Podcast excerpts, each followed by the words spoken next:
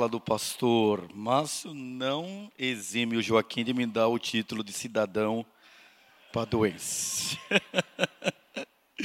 Irmãos, eu tenho que agradecer a Deus ah, por esse privilégio de estar com os irmãos e obrigado. Ah, eu falei, comecei ontem e acabei não explicando. Na verdade, os irmãos agradeço mais a minha esposa, Lídia. A Lídia é pequena, minha esposa, ela é descendente de suíço, né? Então que se instalaram ali é, em Friburgo, né? e uma e uma ramificação veio para São Fidélis. E mas ela, eu não obedeci meu pai, porque meu pai casou com minha mãe, minha mãe é uma portuguesa que resolveu casar com um brasileiro e foi escorraçada da família porque casou com um negro. Mas minha mãe era muito pequena, um metro e cinquenta e um de estatura. E meu pai, um homem negro de um metro e oitenta e um. E sempre que eles tinham uns arranca-rabos, assim que usamos lá na expressão, ele olhava para nós e dizia assim: Viram, meninos? Não case com mulher pequena. Deus sabe o que faz porque elas não cresceram. Eu não obedeci, casei com uma mulher pequena. Então ela faz minhas, minha agenda agora e ela diz: ah, a regra é não voltar na igreja. Você prega uma vez, é só uma vez, não volta. Por que você quer ir para Santa Antônio de Pádua? E aí, falando para mim, pequena, por que Santo Antônio Padre? Eu falei, olha mulher, eu gostei da cidade, me senti em casa, achei linda a cidade, achei o povo bom, eu fui abençoado, mas a regra é uma vez só. Eu disse, não, mas me libera, além do mais, eu, eu gostei do pastor Márcio Antunes, Marcão, aliás, você sabe de quem ele é irmão, de quem ele é sobrinho? Ela olhando para mim disse, não, não sei. Eu disse, Rafael Antunes, o pastor Edgar Antunes, sabe quem ele é? Ela, não, não sei. Falei, mas você nasceu batista, mulher, como é que você não conhece? Eu sei quem é Jesus. E me deu as costas. E eu gritei, eu vou ou eu não vou? Vá. Então eu estou aqui, irmãos. E eu obedeço, obedeço, porque vocês não sabem quanto eu sofro os homens casados com mulheres pequenas, eles sabem a força que elas desenvolveram com o passar do tempo. Então ela me liberou né, e eu estou feliz. Não me acompanhou, ela tem conhecimento da cidade, mas eu sou pai velho, eu tenho dois miúdos, um vai fazer dez, a outra vai fazer sete, são os nossos, nossos dois herdeiros, então não dá para sair, por isso ela não está me acompanhando. Mas eu agradeço, eu sou tão, estava falando para o Marcão eu sou muito abençoado, porque eu estou aqui com vocês e me lembrando da minha trajetória lá na segunda Igreja Batista de Palmas. Muita coisa parecida nesses avanços, lá estou eu há 11 anos de idade, mas eu agradeço a Deus porque lá no Tocantins, Deus derramou a sua graça e eu tenho podido levar para o Brasil a nossa experiência, como nós fizemos essa transição. A transição de experimentarmos milagres diários de Deus, saindo da esfera do ser e ser ah, confortável da posição de membro para ser discípulos que agem. Eu não quero fazer propaganda da, ah, da emissora que lançou esse testemunho de uma jovem daqui do Rio de Janeiro, evangélica. Ela é evangélica mas a emissora não disse que ela era evangélica, mas o testemunho dela foi ao ar. Alguns assistiram quando uma certa novela foi ao ar desta moça que conta-nos a experiência e testemunhos como o dela impulsionaram a nossa igreja. Eu disse: nós precisamos ter experiências com Deus apesar das fatalidades que acontecem na nossa vida, para despertar fé no coração do povo que tem crença e tem religião, mas não tem direção quanto ao exercício da sua fé. Então, ele, quando chegar a 4 minutos e 20, ele vai cortar lá o vídeo para a gente também não fazer a propaganda da emissora, tá bom? Vamos lá?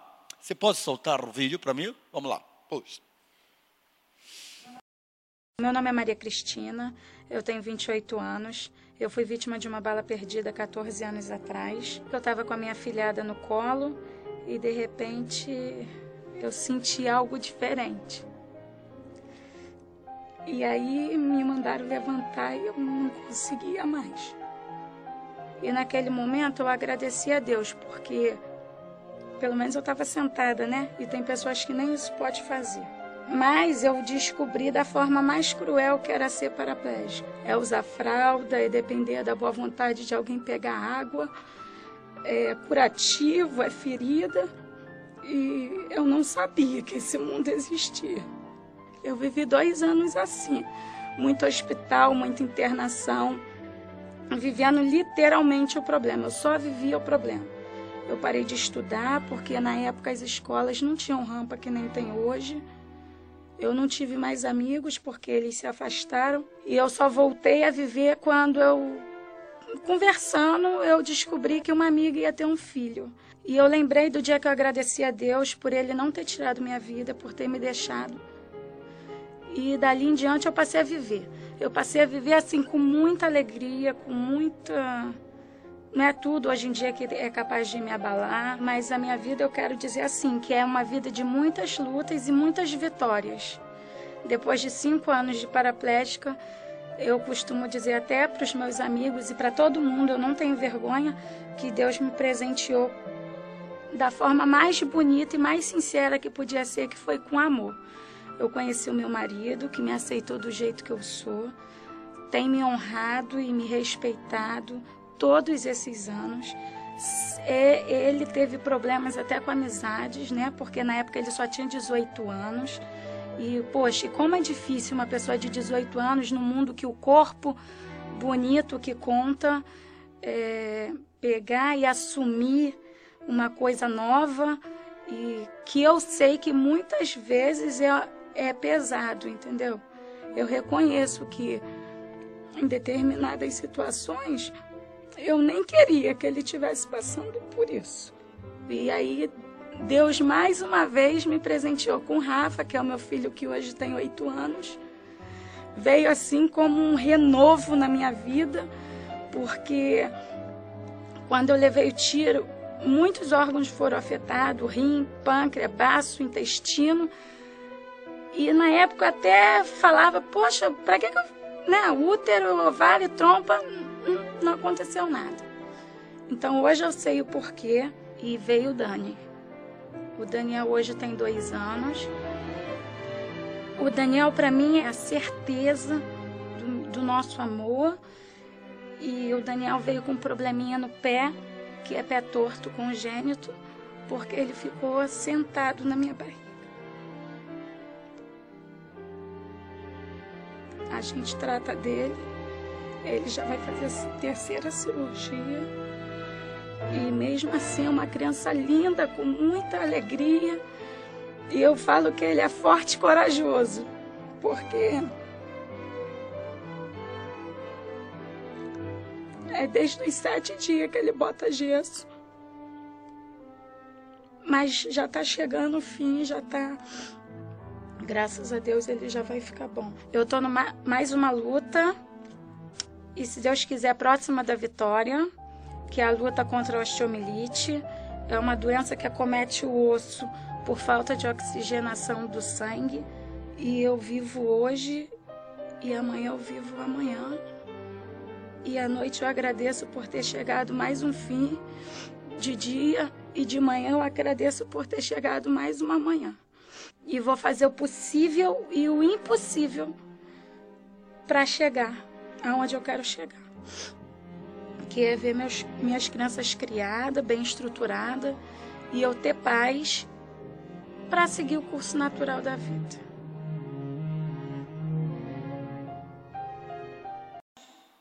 Amém, obrigado. Pode tirar o vídeo, eu quero fazer uma pergunta para você. O que, que dirige a sua vida? Queria que você fizesse uma pergunta a si mesmo. O que é que dirige a minha vida? Isso faz toda uma diferença na qualidade de vida que nós vamos ter. Aspirações e aspirações todos nós temos. A vida, ela é marcada por percas, por danos, por momentos bons e momentos ruins, momentos agradáveis e momentos desagradáveis. E quando a gente começa a perceber isso, a gente começa a perguntar assim: o que que dirige a minha vida? É o prazer? O que dirige a minha vida é o prestígio? O que dirige a minha vida é o poder? O que que dirige a minha vida? Quando você começa a entender esse conceito, você começa a entender a razão da sua própria existência. No Salmo de número 90, versículos 9, 10, 11, 12, diz assim: Pois todos os nossos dias vão passando na sua indignação. Passamos os nossos anos como um conto que se conta. Os dias da nossa vida chegam a 70 anos. E se alguns, pela sua robustez, chegam a 80 anos, o orgulho deles é canseira e enfado, pois cedo se corta e vamos voando. Aí o salmista termina no versículo 12 ele diz: Vamos ser juntos? Ensina-nos.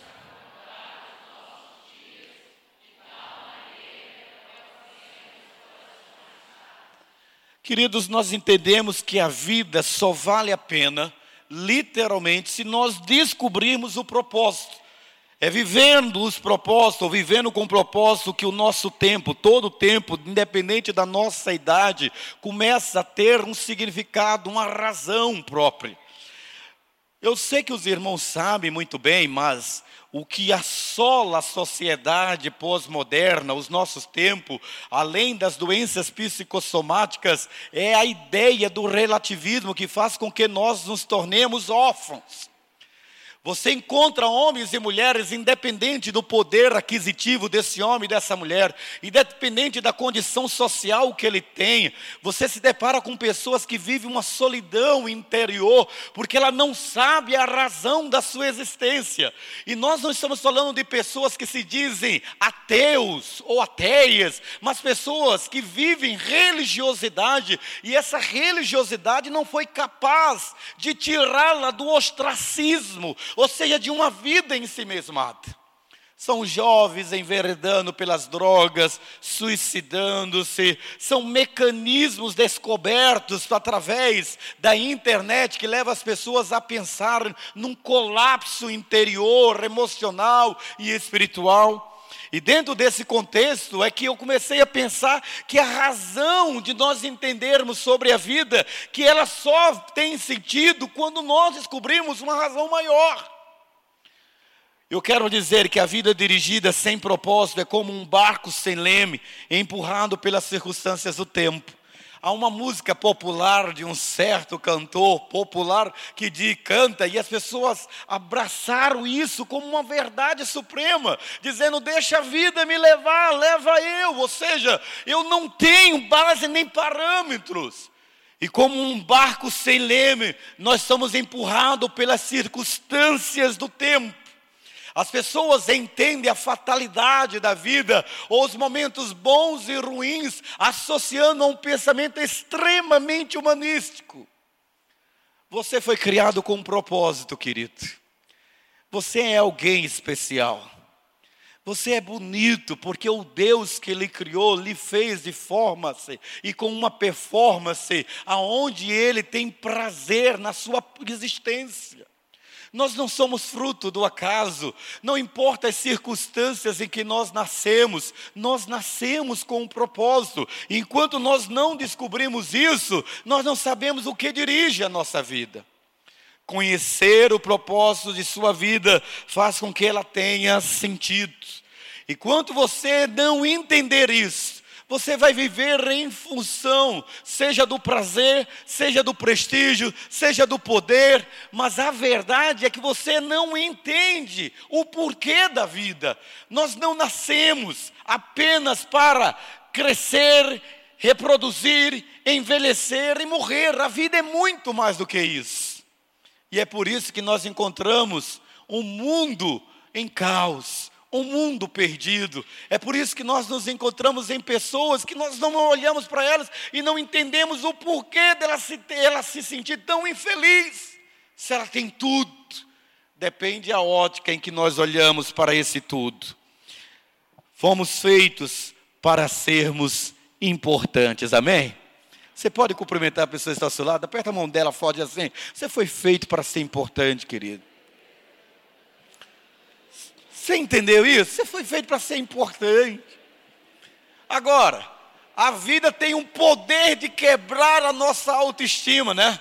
A vida tem poder de destruir o nosso brilho. A vida tem poder de manipular aquilo que nós somos. Porque o contexto de vida, na perspectiva cosmológica, conspira contra a nossa verdadeira identidade como homens e mulheres que foram feitos e criados à imagem do Senhor Jesus. Você foi criado à imagem do Senhor. E talvez você diga assim: não, eu não sou crédulo o suficiente para crer nisso. Eu não tenho, pregador, a visão de espiritualizar nada. Isso não anula a verdade de que alguém criou você, quer você creia, quer você não creia. Isso não anula a existência de Deus. Deus não existe porque você crê ou deixa de crer nele, ele continuará existindo, independente da sua capacidade de crer.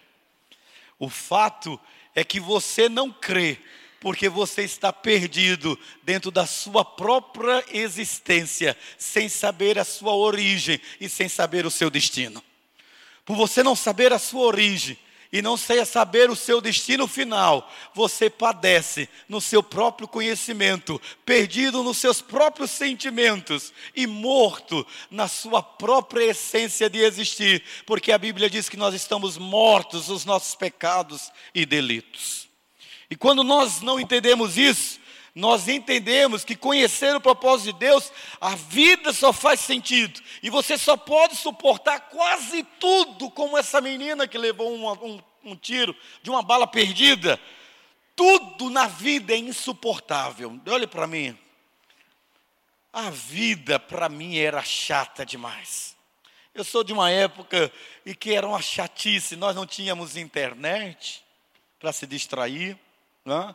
Nós não tínhamos telemóvel, celular, né? era telefone fixo, nós não tínhamos contato com o mundo, o mundo não era globalizado, sem um propósito da vida, eu só tinha uma felicidade. Era domingo às 19 horas com os, os trapalhões. Era a minha alegria. Ah, eu passava o domingo todo esperando os trapalhões. A vida é insuportável. Por que, que coisas ruins acontecem a pessoas boas? Porque boa parte dos brasileiros se dizem ateus, não, não crê em Deus, e a gente sabe do ponto de vista sociológico que não é que não, quer, que não crê em Deus, o brasileiro, a sua essência étnica é de alguém que é crédulo. O brasileiro tem uma necessidade de crer em qualquer coisa. Se é para crer numa pedra, ele crê numa pedra. Se é para crer num pedaço de madeira, ele vai crer num pedaço de madeira. A formação ético, psíquico, emocional e espiritual do brasileiro é de pessoa crédula e com ele está revoltado com o caos do mundo, com a doença, com a perca, com a fatalidade. Então ele não consegue então romper com Deus. Ele diz que não crê em Deus, mas na verdade ele culpa Deus. Se ele existe, por que, que ele permite tanta desgraça no mundo? É a maneira brasileira de se chamar ateu. É culpar a Deus é melhor então dizer que ele não existe do que culpá-lo pelas desgraças sociais deste mundo. Eu quero dizer uma coisa para você pensar. A esperança é tão essencial para a sua vida como o ar e a água. É preciso esperança, querido, para vencer. É preciso que a esperança seja gerada. E quando a esperança é gerada, é aí que nasce um propósito maior para você entender os celeumas, as dicotomias, as questões antagônicas dessa sociedade. A fé simples e pura, ela não pertence àqueles que se acham sábios, mas àqueles que são simples de coração. É dentro desse contexto que eu quero dizer para você que a vida, quem dirige a minha vida, só faz sentido quando eu conheço o propósito. E quando eu conheço o propósito, há uma simplificação da vida. Conhecer o seu propósito simplifica a vida, e Jesus diz isso claro para nós quando ele define para mim e para você o que é propósito.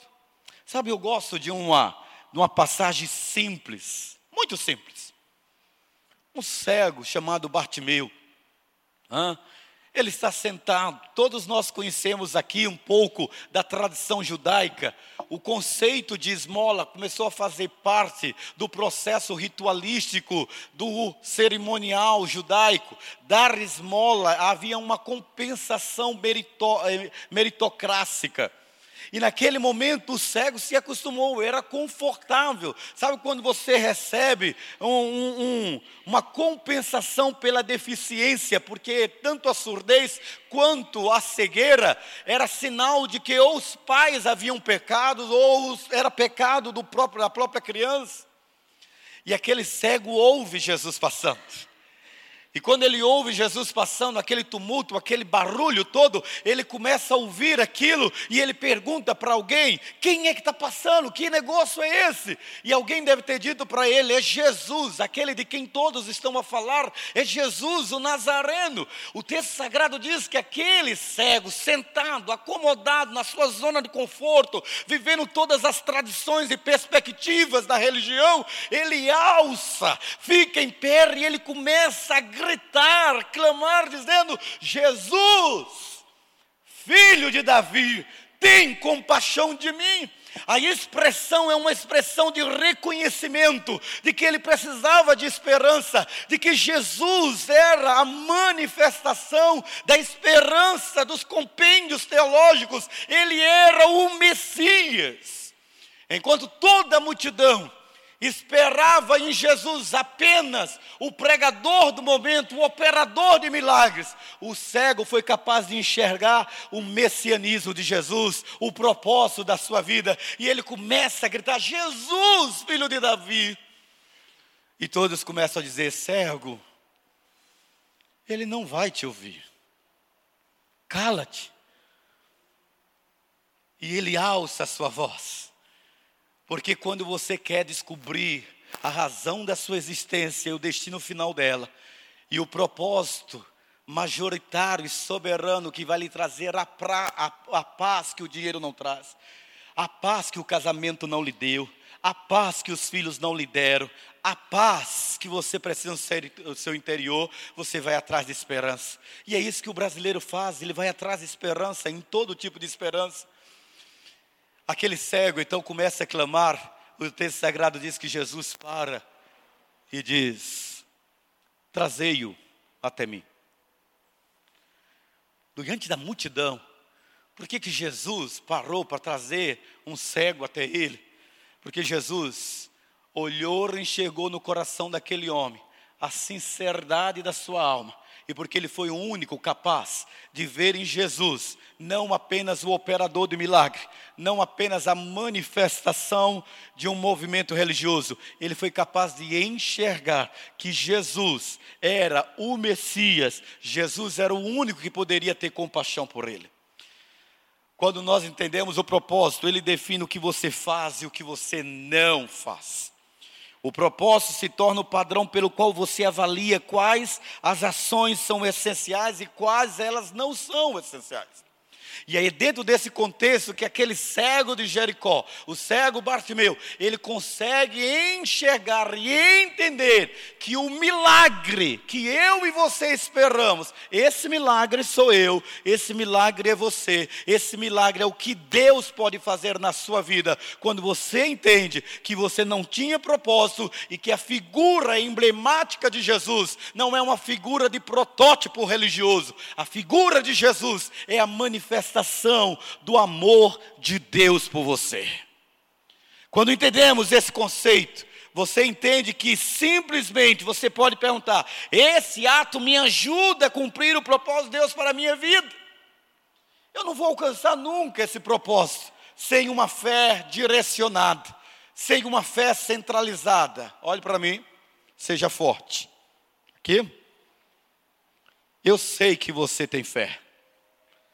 Eu sei que você crê, mas ter fé e crer não é o suficiente se não for canalizado para a mais alta eficiência que há em Deus. E a mais alta eficiência, o texto sagrado diz que não há outro nome debaixo do céu, em cima da terra, pelo qual importa que você seja salvo. Salvo de quê, pastor? Salvo de si mesmo. Salvo do colapso interior salvo da sua própria ignorância, salvo do seu mundo criado pelas circunstâncias. Quem não conhece seu propósito tenta realizar além do que deve. E isso causa estresse, isso causa fadiga, gerando conflitos e mais conflitos. Não é à toa que o processo psicológico do brasileiro tem levado um, um, muitos e muitos a um processo de depressão distêmica. Pessoas com bipolaridade, não apenas pelo quadro clínico, mas pelo quadro de disfunção emocional ocasionado por uma deficiência de educação doméstica. Pessoas criadas dentro da igreja, mas que não conseguem ser felizes, que não conseguem ser amadas, que não conseguem amar, que não acredita no outro, perdeu a esperança e a credibilidade no ser humano, e aí nós nos tornamos refém de nós mesmos. Você precisa conhecer seu propósito para dar direcionamento à sua vida. Sabe uma pessoa sem direcionamento? Eu ia citar vários casos aqui para você, mas eu quero citar uma da Bíblia. Amo demais, acho que é o texto que eu mais gosto de pregar, é João capítulo 4. Porque eu imagino aquela mulher samaritana, com toda a problemática da sua vida, tentando ignorar Jesus, é? porque é assim que a gente se esconde dos nossos problemas. Todo mundo está errado, Todo mundo vacilou com você, você não vacilou com ninguém, você não passou a perna em ninguém, você é a melhor pessoa do mundo. Deixa eu dizer, não é não.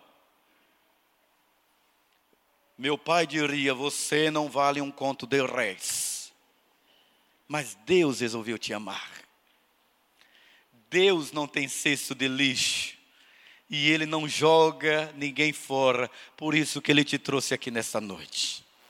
Por isso que você está aqui.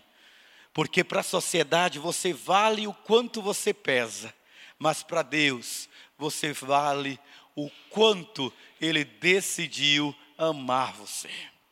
E conhecer o propósito vai direcionar a sua vida. É dentro desse contexto que eu preciso dizer para você: sem isso, você não vai descobrir o propósito da vida. Aquela mulher de João 4, ela está ignorando Jesus, tem vários relacionamentos quebrados e ela mantém um diálogo agora com Jesus. Jesus provoca o interesse daquela mulher e no texto sagrado, Jesus diz assim para ela: mulher, vai lá e chama teu marido. Jesus não diz que aquela mulher é pecadora. Jesus não disse que aquela mulher era uma mulher desregrada. Jesus não disse que aquela mulher era uma párea, uma escória da sociedade. Jesus valoriza aquela mulher como ser humano, criada à imagem de Deus, com um propósito nessa vida, semelhante a mim e a você. E de repente Jesus olha para aquela mulher e diz: Vai lá, mulher, Deus quer lhe abençoar e abençoar a tua casa. Chama teus maridos. Aquela mulher impactada pela forma elegante com que Jesus a trata, ela diz: Eu não tenho marido. E Jesus, tiraria uma salva de palmas para aquela mulher, como tiraria para mim e para você, se nós tivermos coragem de fazer um diagnóstico de nós mesmos. Jesus olha para aquela mulher e diz: Parabéns, você teve cinco maridos, e agora o que você tem não é teu. Aquela mulher diz: Senhor, vejo que és profeta. Mas o interessante dessa história é o que aquela mulher era antes de encontrar o propósito da sua vida e o que ela se tornou depois do propósito. Sabe qual é o propósito da sua vida? Não é o vestibular. Sabe qual é o propósito da sua vida? Não é o concurso. Sabe qual é o propósito da sua vida? Não é a promoção. Sabe qual é o propósito da sua vida? Não são os filhos, porque eles nascem, crescem e vão embora. O propósito da sua vida é Jesus como Deus no seu coração. Nele você encontra razão, você encontra todas as respostas que estão dentro de você e aquelas que estão fora de você e você não consegue explicar. Quando nós entendemos que conhecer seu propósito direciona a sua vida, faz com que você se torne eficiente. Olhe para mim, ó. Seja forte você se torna eficiente ao selecionar o que é prioridade. Faz parte da natureza humana, minha e sua, nos distrairmos com assuntos de menos importância. Muitas pessoas ficam girando em um ritmo descontrolado, sem jamais chegar a lugar algum, e isso causa um vazio interno. É esse caos que a fé precisa possibilitar em você ter resiliência, reagir. Foi o que fez essa moça, mesmo tetraplégica, mesmo na cadeira de roda, mesmo com todos o, o caos clínico, ela poderia perder a paixão, o amor pela vida. Mas não. O livro de Efésios, capítulo 5, versículo 17, você pode ler comigo, vamos juntos, vamos lá? Não hajam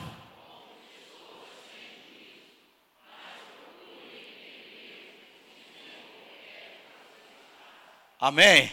Você pode apertar a mão do seu irmão e dizer assim para ele assim: esse versículo é seu, tá bom? Pode dizer para ele: esse versículo é seu. Ah, bom. Não tome.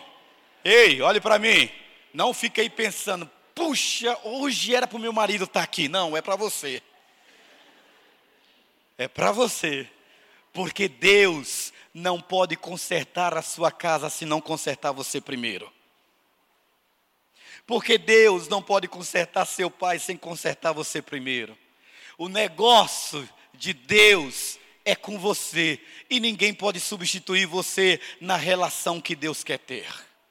Você é único, você é singular, você é alguém criado para manter comunicação com Deus. A frequência com que Deus fala comigo não é a frequência com que Ele fala com você. Ele sintoniza com você uma frequência única.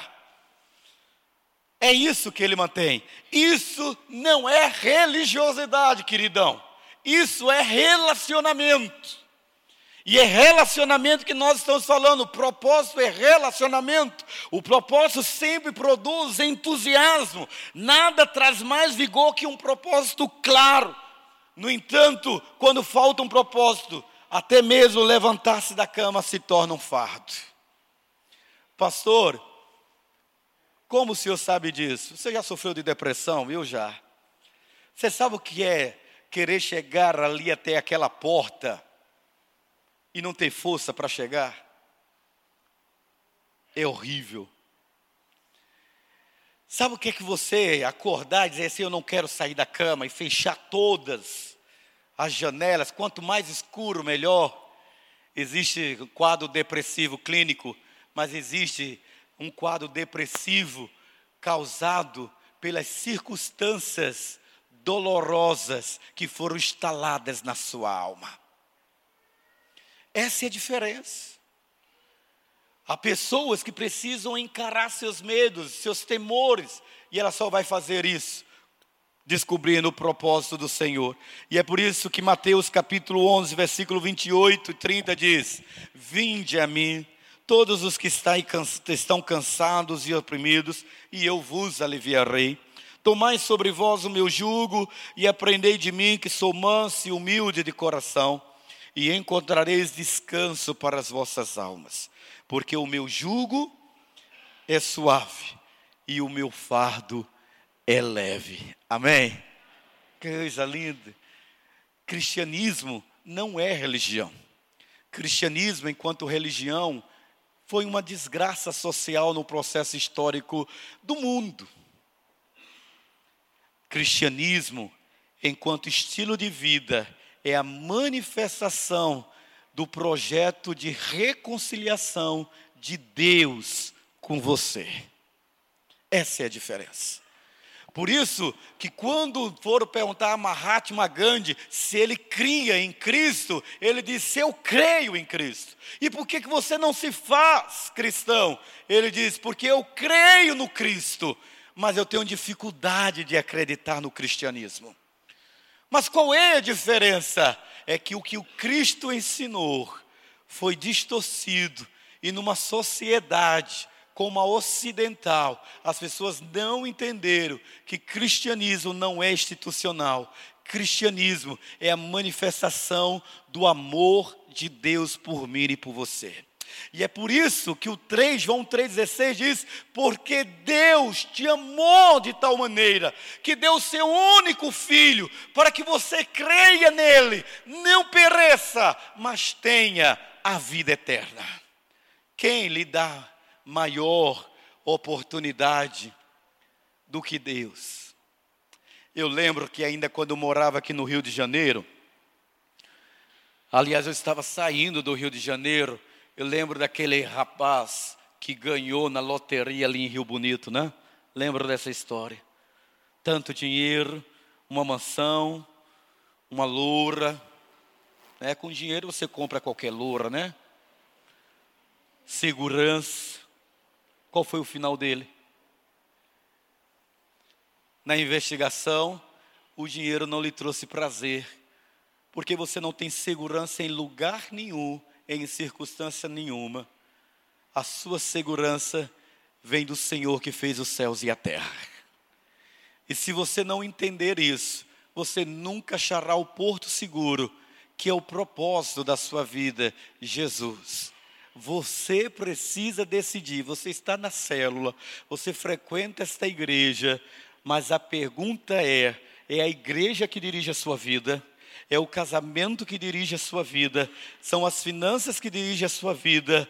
Ou esse Cristo que se fez carne, habitou entre nós, onde vimos a sua glória, cheio de graça e verdade, você o tomou para si ele deixou de ser uma abstração e se tornou uma experiência concreta e real no seu coração, na sua alma. E você agora pode dizer: Eu conhecia, eu ouvia falar desse Cristo, agora os meus olhos o veem, porque ele está perto da minha boca e do meu coração.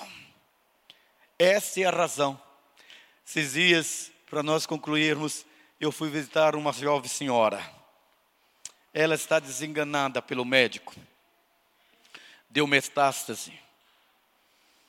E eu fui lá pedalizado. Duas filhas adolescentes. E ela agora esperando a morte. Cantava no louvor da nossa igreja, filha de pastor. E aí então foi fazer o tratamento do câncer em Goiânia e nós fomos lá. E ela cantou uma música que, se os meninos souberem, a gente canta hoje aqui, agora. Ela disse: Pastor, não se preocupe. E ela começou a cantar. Ele pode curar, mas se ele não curar, ele é Deus. Se ele não curar, ele continuará sendo Deus. Se a porta se abrir, ele é Deus. Se a porta não se abrir, ele continuará sendo Deus. É assim que Deus é. Mas deixar de crer em Deus e deixar de se relacionar com Jesus, ele vai continuar sendo Deus, sendo Jesus, e você vai continuar sem propósito e sem rumo na sua vida. Por isso, Deus não quer você ir apenas numa célula.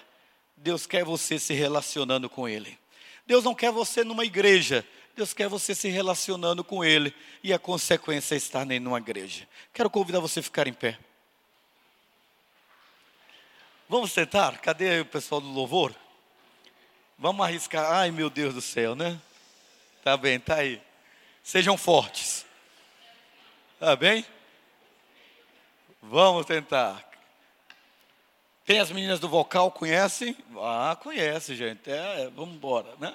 Pega a cópia no celular, eu estou com a minha aqui também. Eu quero que você que está aqui nessa noite pergunte assim: eu frequento essa igreja, eu frequento a célula, mas eu ainda não declarei que Ele é Deus. Eu não declarei que Ele é o meu Deus, de forma bem processiva, de que Ele é o meu redentor, de que Ele é o meu salvador, de que Ele é a minha esperança. As circunstâncias lutam e conspiram contra isso, mas nessa noite você pode fazer diferente. Você pode curvar sua cabeça, eu quero orar pela sua vida. Talvez você seja amigo de muita gente aqui. Talvez você frequente essa igreja há muito tempo. Talvez você esteja numa célula e você acha